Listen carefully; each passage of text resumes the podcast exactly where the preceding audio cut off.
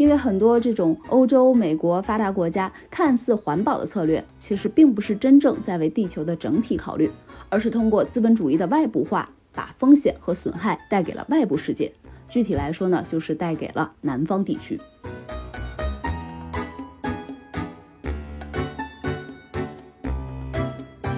斋藤在读了马克思著作之后呢，就说搞绿色新政可以，但不是现行发达国家的那种搞法。那种搞法到头来只不过是加剧了对全球南方的掠夺，是一种空间性的转嫁。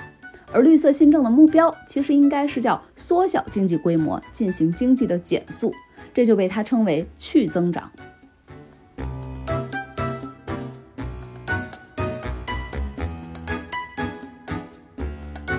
他认为，在资本主义制度下呢，可持续增长是不可能的，只会加剧对自然的掠夺。也就是说，在资本主义的制度下，提高生产力是不可能为实现社会主义开辟道路的。反而，我们人类可能玩着玩着，先把自己给玩死了。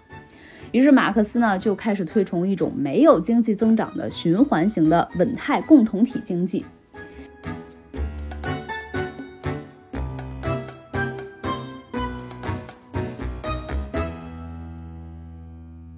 欢迎大家收听本期《不爱学习》，我是小剖。我们这档播客相信教育要回归人的本身，才能帮助每一个人面对不确定的未来。我们会用满满的好奇心去探讨当下有意义的教育议题，去观察和分享当下最有趣的教育实践。在收听本期节目之前呢，我先温馨提个示：这期节目和往期节目的录制模式有一些区别，不是我和小天、舒阳或者听友朋友们一起聊，而是一个人的 solo 讲述。还请习惯我们聊天方式的听友们做好心理准备。熟悉我们播客的人应当知道，我们除了聊亲密关系、职场识人、教育公平、女性觉醒等等议题之外呢，也曾经关注过全人类，做过一期名字叫做《碳中和》，普通人知道这些就够了的节目。听名字呢，就知道这是关于气候危机的议题。在那期节目里面呢，我和舒阳也是以环保问题小白的身份阅读和了解了一下碳中和这个概念的缘起，以及各国实践的策略对本国经济的影响。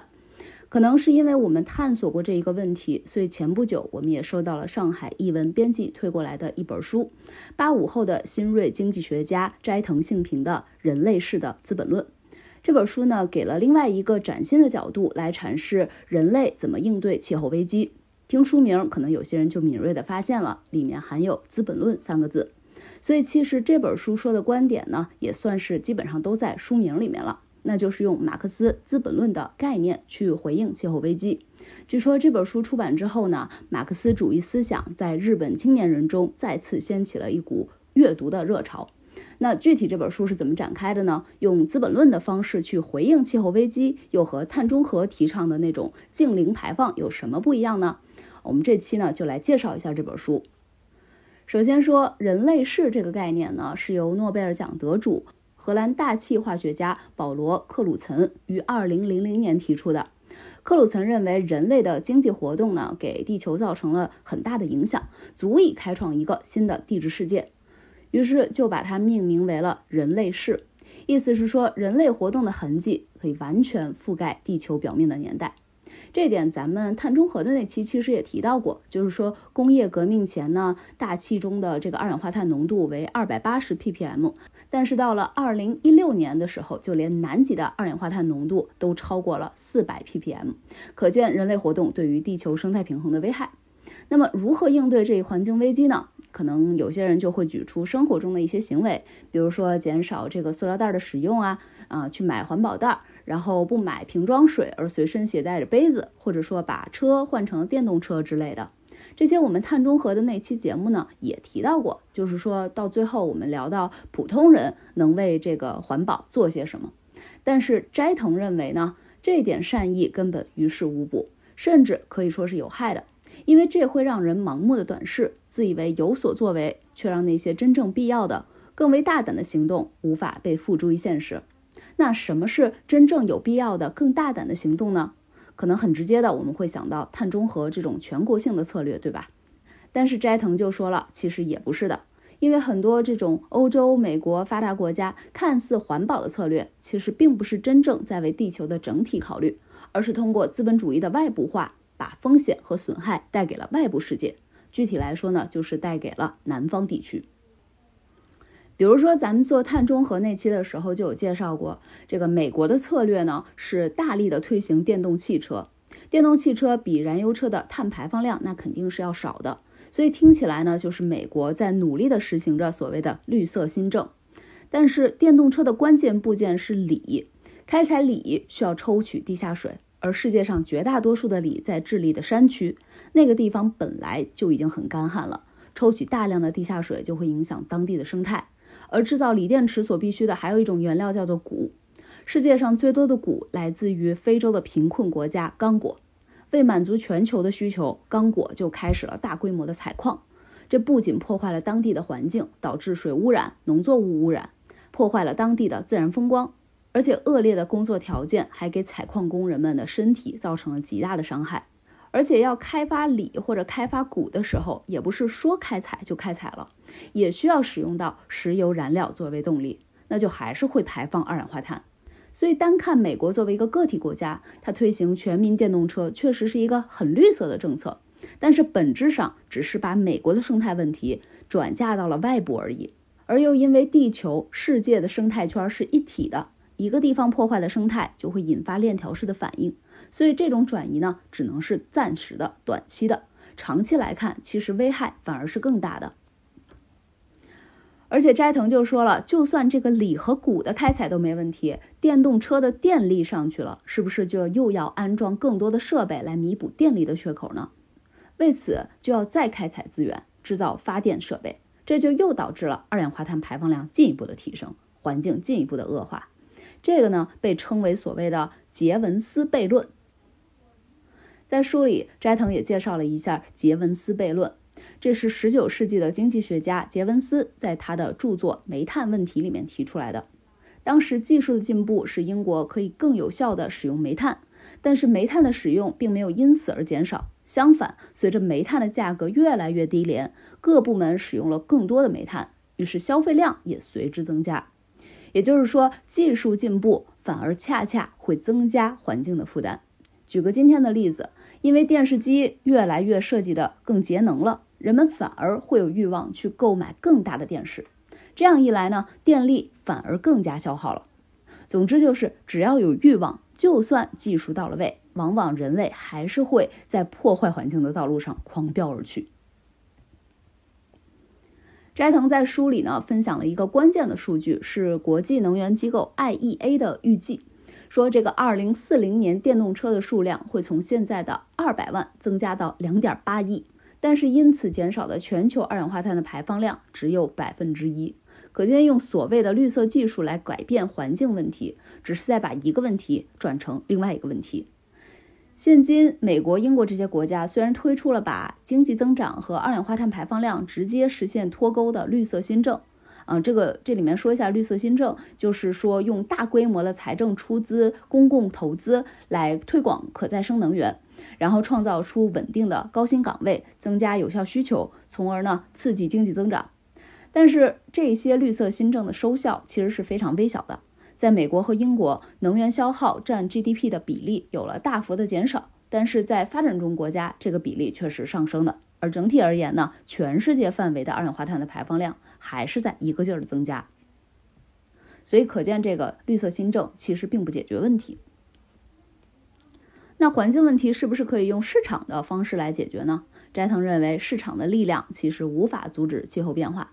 什么意思呢？市场原教旨主义者可能会认为，随着石油价格的上涨，可再生能源这些技术变得便宜，就可能会催生对可再生能源的开发，最终呢，石油的消费量也就自然降下来了。但是斋藤指出，现实是远比这要复杂的。随着石油价格的上涨，资本主义开始把目光转向原来没有什么利益可图的油砂和油页岩，也就是说，公司反而把石油价格上涨当成了赚钱的机会。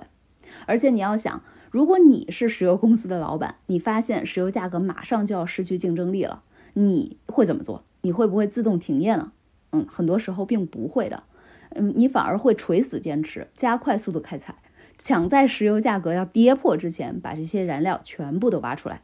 所以，对于气候变化这种不可儿戏、不可逆转的问题，依靠市场是个错误，必须要以市场以外的强制力来发挥作用。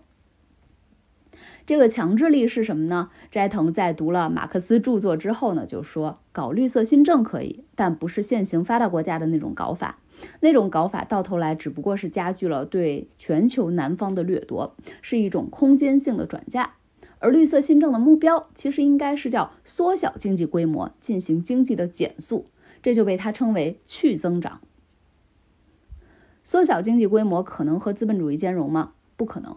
资本主义试图通过提高劳动生产率来削减成本。如果劳动生产率提高，那么产出等量产品所需要的人手就减少了。在这种前提下呢，如果经济规模不变，就会出现失业人员。但是在资本主义的制度下，失业者是没有办法谋生的，政客呢也不喜欢高失业率，所以为了确保就业，就需要不断的扩大经济规模，这被称为生产力陷阱。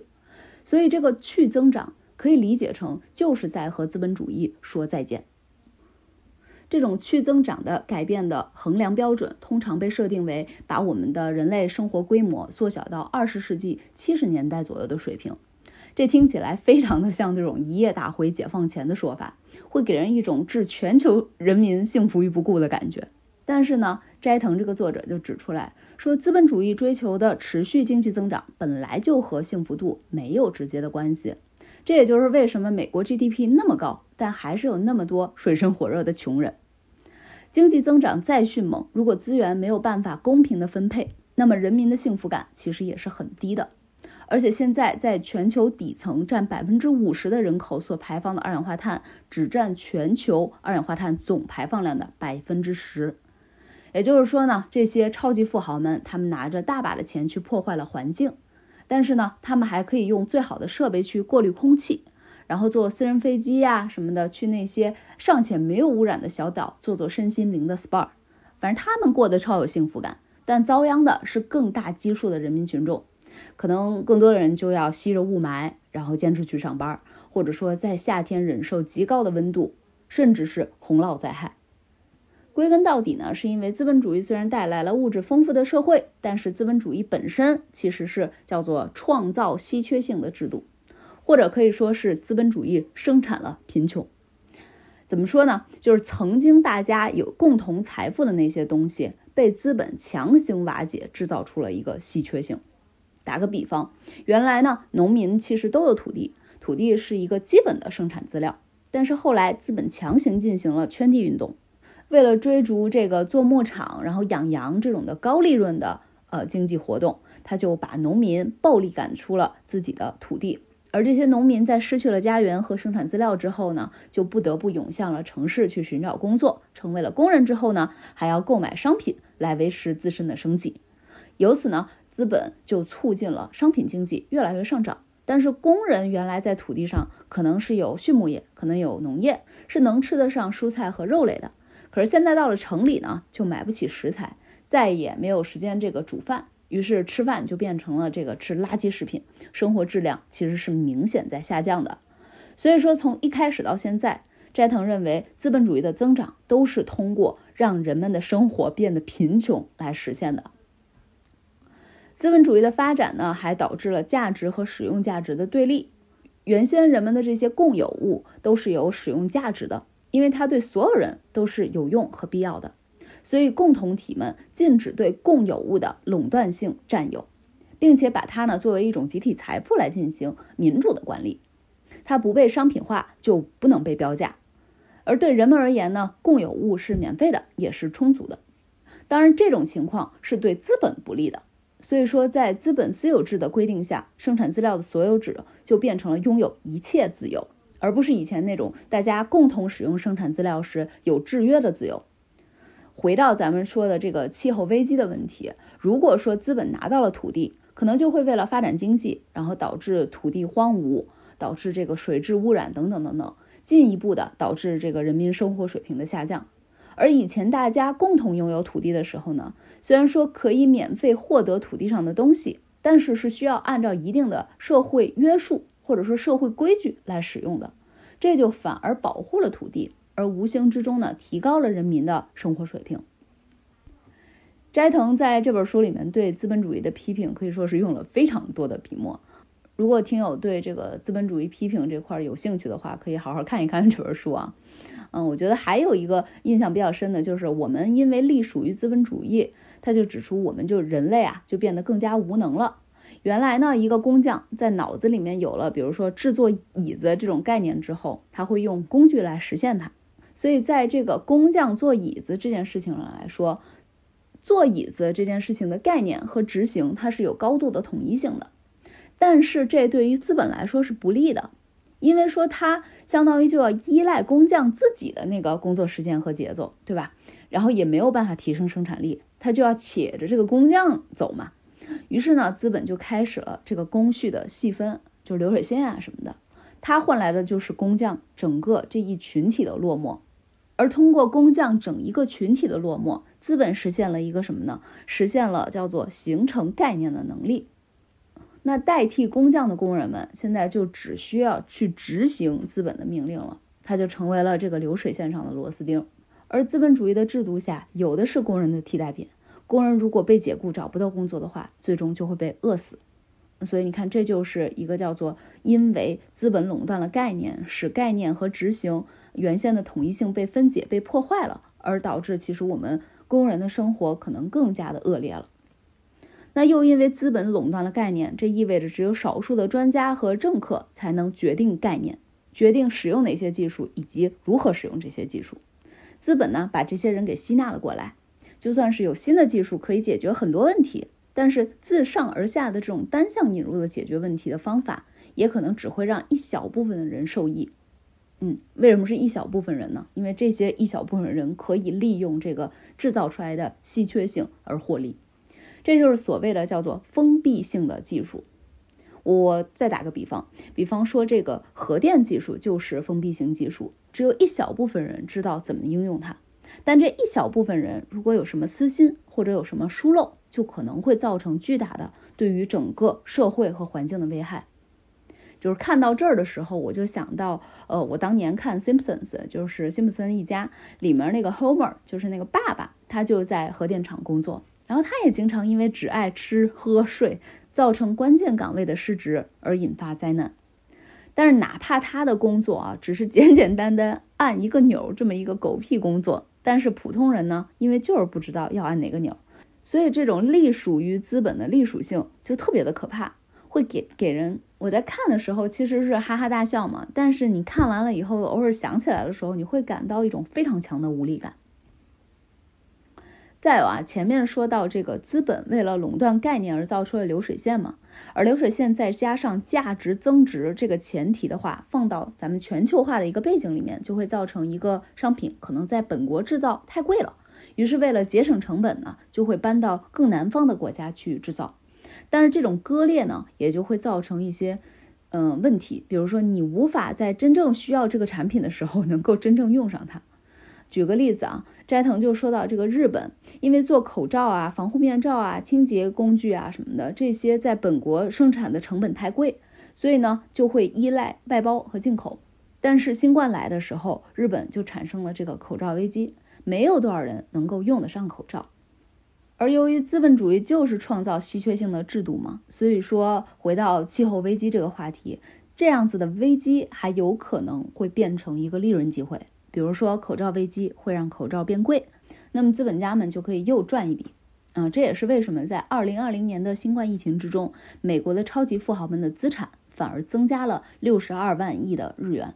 你看，这其实就又回到了这个分配的老问题，就是富豪们有口罩可用，还可以用口罩去赚更多的钱，但是绝大多数的平民却不得不拼命的去寻找那些活下去的方法。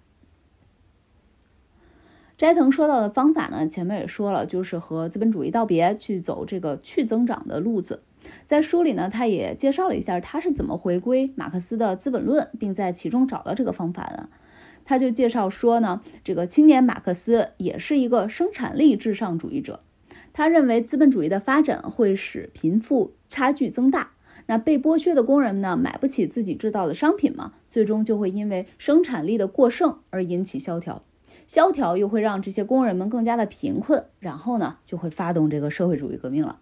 因此，为了建设社会主义，就有必要在现在这个资本主义的制度下去不断的发展生产力。但是在马克思的晚年呢，他意识到了这个人类原来是生活在地球上的，人类生活在地球上是作为自然的一部分来参与这个自然的物质代谢过程的。但是资本追求的价值增值的这个无限运动和自然的这个循环是不相容的。这个时候，他就开始和他自己原先青年的那种推崇的生产力至上主义决裂了。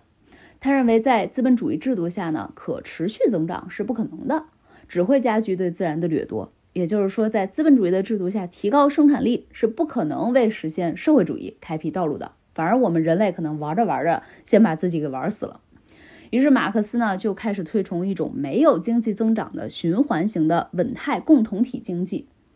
也就是说，一个共同体并不是未开化或者无知的，它其实是有一定的生产力的。但是呢，它并没有让工作更久，把生产力更进一步的提高，因为它在防止权力关系的产生，防止成员之间出现统治和前面说的那种因为强行制造稀缺性而出现的隶属的关系。这就是可持续的去增长经济。去增长的意思呢，是将更多的领域恢复成没有被强行制造成稀缺性之前的那种完全富裕的状态，纠正百分之一的超级富豪和百分之九十九的我们之间的财富分配不均。那商品化的领域因为变少了嘛，GDP 就自然会下降，但是人们却可以从无休止的工作压力中解放出来，获得更多的自由时间。当然了，要达到这样子的一种自由王国。每一个人都是需要克制自我的这个欲望的，在已经习惯了商品经济更便捷的这种生活的我们，我反正读到这儿的时候呢，我也是蛮好奇的，就是我们能不能真正做到克制自我？也许只有火烧眉毛了才会真正的克制。但现在，即使地球上出现了那么多不妙的现象，那么多的机构已经用各种数据来警告我们说地球快要报复人类了，但是似乎绝大多数的时间，我们还是没有意识到，其实火已经快烧到眉毛了。多少有一点这个我死后哪管洪水滔天的意思。最后呢，说一下，按照作者理解的这个马克思的可持续的去增长理论，我们现在应对危机要怎么做？他一共说了五点，嗯，分别是这个转向使用价值经济、缩短劳动时间、废除统一分工、生产过程民主化以及重视基本工作。我们来一个一个说。第一个叫做转向使用价值经济。其实他举的还是新冠的例子啊，就是前面说新冠时期呢，作为发达国家的日本没有办法去生产足够的人工呼吸器、口罩、消毒液等等等等，是因为这个削减了成本嘛，然后相关的这些工厂呢都被迁到了国外，这个其实就是以牺牲了使用价值来换取资本价值增值的代价。所以呢，斋藤就提倡说，我们未来要转向重视使用价值的经济，摆脱那些大规模的生产、大规模的消费模式，这比较好理解。然后又因为转向了使用价值，所以很多劳动并不需要再做了，尤其是营销广告啊这种这个滋生人类欲望的工作，或者说咨询师啊、投行啊这种狗屁的工作，嗯，整个社会的总劳动时间呢，因此就会大大的降低。而缩短劳动时间是为了更进一步的探索我们自己，做那些我们真正能够产生幸福感的工作，也就提高了我们作为一个全人的生活质量。这也衔接了这个第三点，就前面说的第二点嘛，叫做缩短劳动时间。那第三点就是废除统一分工，这是为了脱离隶属于资本的我们在工作时候劳动的那种单调性。第四点呢，叫做生产过程民主化，这个意思就是由联合体共同管理生产资料，做什么怎么做啊，就不像以前的这种的封闭性技术了，只依赖少数的专家和政客。啊，现在就基本上都是由民主来决策，嗯，也不像现在的那些企业一样，因为现在的企业可能优先反映的是大股东们的意愿嘛，而我们接下来推崇的这种的生产过程民主化，就是优先反映所有人，呃，一个民主决策。现在知识产权呢，很多其实都是被大公司所垄断的，在未来这些知识啊，这些经验，其实也应该成为共同的财富和资产。这样我们才能实现更多的这个概念和执行上的统一。最后一条叫做重视基本工作，这个听起来有点不知道什么意思啊。其实关于这一点呢，作者提到了一种工作叫做关爱工作，其实也就是那些只能依靠人力的、提供情感支持的、难以机械化的呃工作类型，比如说这个养老院的护士这一类的行业呢，被资本是视为叫做高成本低生产率，但是因为资本是要追求这个高的劳动生产率，嗯，所以通常来说呢，就会转而变成降低这个呃关爱工作的本身的服务的质量。但是斋藤就说了，如果我们可以以后重视基本工作。啊，那么整个社会其实反而会更加充满人情味儿。就听着这几条，听完了以后都会觉得挺亢奋的。就是如果我们真正活在那样子的一种呃世界里，我们可能也不用工作那么久了，也不用天天呃乏味的单调的工作了。然后关于我们到底要做什么，我们到底要如何利用生产资料，我们也可以真正。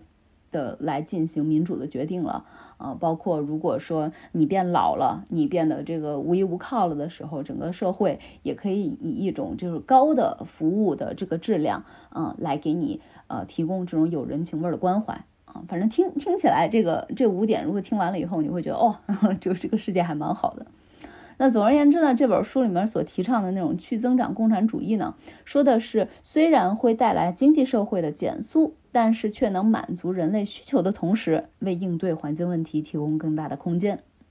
当然了，这必须是一个全面性的工程，比如包括这个电力、水利的公共经营，扩大社会所有权啊，重视基本工作，进行土改等等。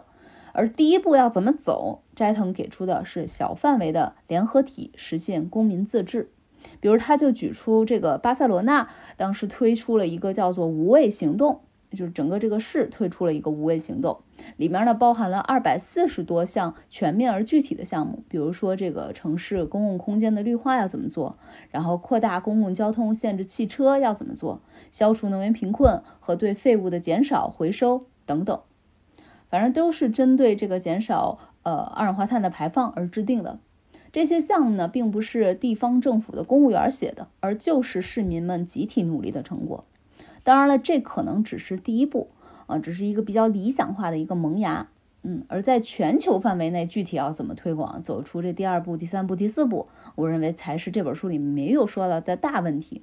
但是呢，呃，斋藤在这本书的语境里面，似乎反正也想不出什么更好的解决方法了嘛。毕竟说自上而下的解决气候问题，似乎并不靠谱。而我们中的大部分人呢，之所以一直对气候问题或者去增长犹豫不决，不曾行动，也就是因为我们总是顾虑说，呃，如果只是我一个人去做，那我一个人的力量是不是太小了？而针对这个全球气候危机这么一个听起来规模非常大的一个问题，我一个人的力量其实是没有办法有什么作为的，所以就干脆不做了，就是听之任之了，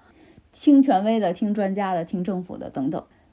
但是斋藤就说了，这恰恰就说明了我们很多人连第一步都走得异常的困难，对吧？所以其实能走出第一步，已经是一个非常厉害的行为了。斋藤呢，在书的最后也给出了一个比较乐观的愿景吧，一个根据哈佛大学政治学家艾瑞克切诺维斯研究出来的数据，他就说，如果有百分之三点五的人以非暴力的方式真正站了起来，那么社会将会发生巨大的变化。